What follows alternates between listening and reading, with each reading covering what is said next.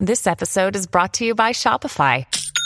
Forget the frustration of picking commerce platforms when you switch your business to Shopify, the global commerce platform that supercharges your selling wherever you sell. With Shopify, you'll harness the same intuitive features, trusted apps, and powerful analytics used by the world's leading brands. Sign up today for your $1 per month trial period at shopify.com slash tech, all lowercase. That's shopify.com slash tech.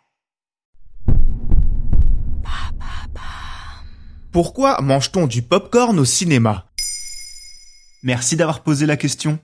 À l'occasion de la journée mondiale du popcorn le 19 janvier 2022, nous allons nous intéresser à cette confiserie qui est un véritable phénomène de société. Alors qu'il est même devenu interdit de manger du popcorn dans les salles à cause de la pandémie de la Covid, cette coutume est néanmoins très liée au fait de visionner un film. Et dans cet épisode, nous allons essayer de savoir pourquoi. Mais déjà, c'est arrivé quand le popcorn au cinéma? Il faut le savoir, le popcorn c'est vieux comme le monde. On recense les premières traces de maïs soufflé dans la culture péruvienne il y a plus de 7000 ans. Mais sa véritable diffusion à grande échelle date du 19e siècle, lorsque Charles Cretor, un confiseur américain, invente une machine à vapeur capable de faire du popcorn. Présentée à la foire mondiale de Chicago en 1893, la machine offre un atout marketing redoutable, l'odeur du beurre fondu qui attire les foules et leur donne envie de manger du popcorn.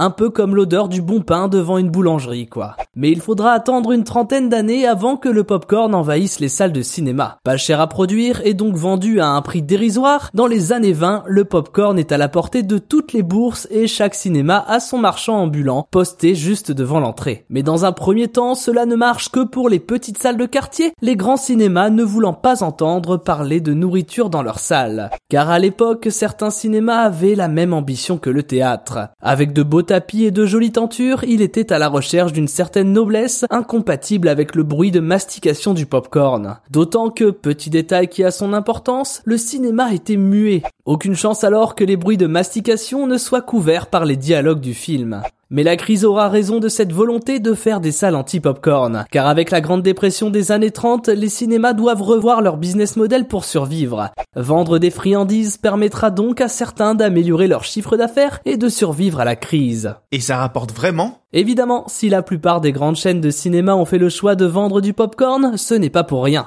Même si l'impact sur le chiffre d'affaires est différent selon le pays, il a tendance à augmenter avec le temps. On s'en doute, c'est aux États-Unis que le poids des ventes de confiseries et de boissons est le plus élevé, représentant en 2018 40% du chiffre d'affaires des cinémas contre 15% en France.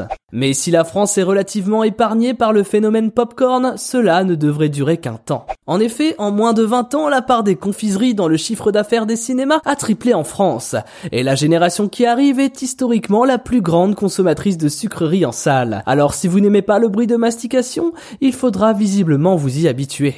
Ah oui, au fait, maintenant vous savez culture, ce n'est plus qu'un simple podcast, c'est aussi un livre, dans lequel nous avons sélectionné les meilleures anecdotes que vous pouvez retrouver chez votre libraire préféré dans le livre officiel de Maintenant vous savez. Maintenant, vous savez. Merci d'avoir posé la question.